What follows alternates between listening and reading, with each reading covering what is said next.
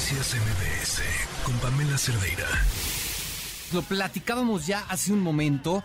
El Pleno de la Suprema Corte de Justicia de la Nación declaró la invalidez de este decreto que clasificaba las obras prioritarias de infraestructura del gobierno federal como de interés público y de seguridad nacional. Por supuesto, ya se pronunció el Instituto Nacional eh, de Transparencia y Acceso a la Información sobre este tema y tenemos en la línea telefónica al comisionado Adrián Alcalá. Comisionado, ¿cómo está? Buenas tardes.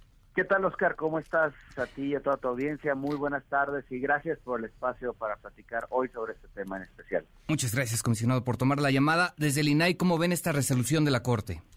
Pues mira, nosotros la vemos como una resolución que por supuesto favorece la transparencia, abona a la consolidación de la rendición de cuentas y favorece este derecho humano que tenemos todas las personas de acceder a la cosa pública. Y si me lo permites, únicamente trataré de poner en contexto. Sí. La Ley General de Transparencia, a partir del 2015, establece que ninguna información puede ser reservada primero, antes de que se genere mi información, antes de que se vaya a publicar en estas famosas obligaciones de transparencia o antes de que vaya a ser atendida una solicitud de información. ¿Por qué? Porque la reserva se actualiza como una limitante al derecho de acceso a la información o al conocimiento de la cosa pública, pues se genera en el momento o se actualiza en el momento en que están solicitando la información. Este decreto que publicó el Ejecutivo consideraba, y yo consideraba en tiempo pasado, porque la Corte hoy efectivamente ya determinó por ocho votos a favor, tres en contra, que este decreto es inconstitucional, por lo tanto ya jurídicamente no existe.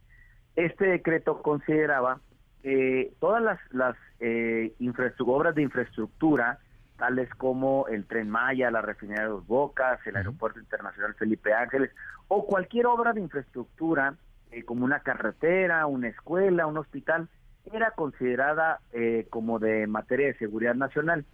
Y esta es efectivamente es una causal de reserva de la información, porque tiene su razón de ser, una causal que, que atente contra la integridad del territorio mexicano o atente contra la seguridad de todas las mexicanas y los mexicanos. Pero nosotros no encontramos, primero, cuando decimos promover la controversia, cómo una información puede ser reservada antes de que se genere. Eso atenta precisamente contra lo que decía, que la ley general no permite que la, que la información se reserve o que antes de que se genere o se vaya a respuesta o se vaya a publicar como obligación de transparencia.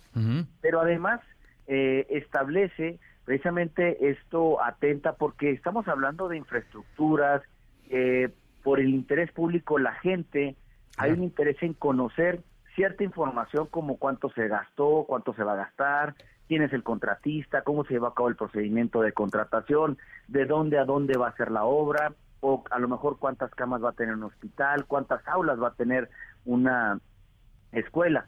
Hay momentos o hay situaciones que a lo mejor sí pueden comprometer la seguridad pública, pero no ex ante, sino que tiene que ser en el momento en que se generó. Tan es así que la mayoría de los ocho ministros coincidieron efectivamente en que el acuerdo clasifica la información de una manera previa, por lo que el acuerdo vigente desde el año 2001, 2021, perdón, afecta el derecho de acceso a la información e interfiere, en palabras de los señores ministros, las facultades que tenemos como eh, instituto.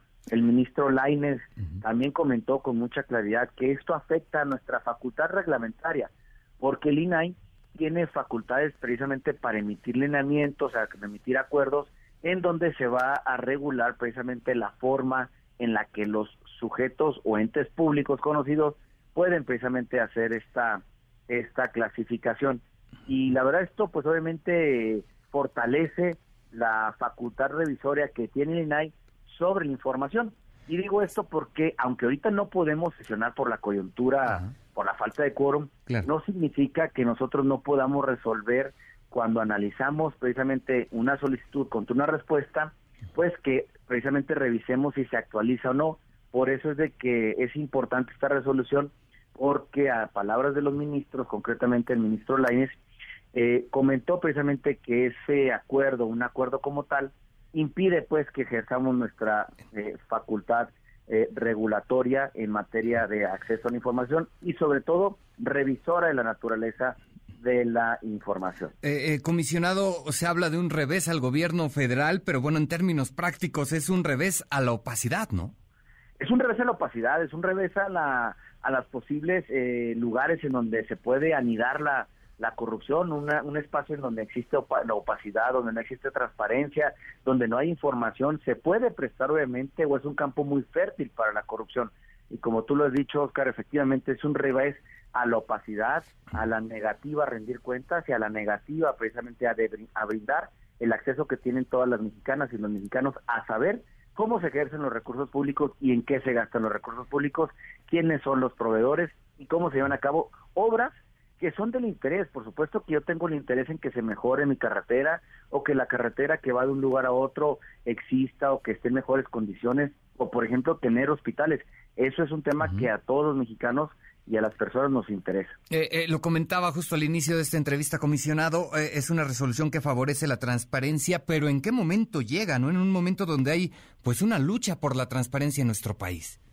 Exactamente, y esto pues obviamente también evidencia la importancia que tiene un instituto, el Instituto Nacional de Transparencia, y como le hemos dicho, nosotros atendemos intereses, no intereses particulares de los cuatro comisionados que hoy integramos el Pleno del Instituto, a los intereses de la República, a los intereses de las personas, de las mexicanas y los mexicanos que tienen derecho en una democracia a conocer cómo se ejerce el poder, las facultades y por supuesto que esto reitera y apoya la causa que tenemos en el sentido de que es importante que se cuente con las comisionadas y los comisionados que habrán de integrar el pleno de siete para tomar este tipo de decisiones. Y así este como esta resolución que se emitió hoy o que adoptaron los señores ministros eh, por mayoría de ocho votos recordemos también que hace algunos meses el PANAU también fue declarado inconstitucional y fue precisamente a petición del INAI en donde fuimos a preguntar a la Corte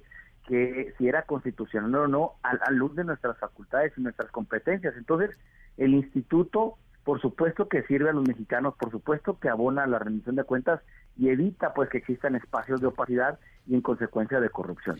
Perfecto, comisionado Adrián Alcalá, le agradezco mucho su tiempo. Buenas tardes. Al contrario, Oscar, muchas gracias a ti y a toda tu audiencia. Estoy a Noticias MBS con Pamela Cerdeira.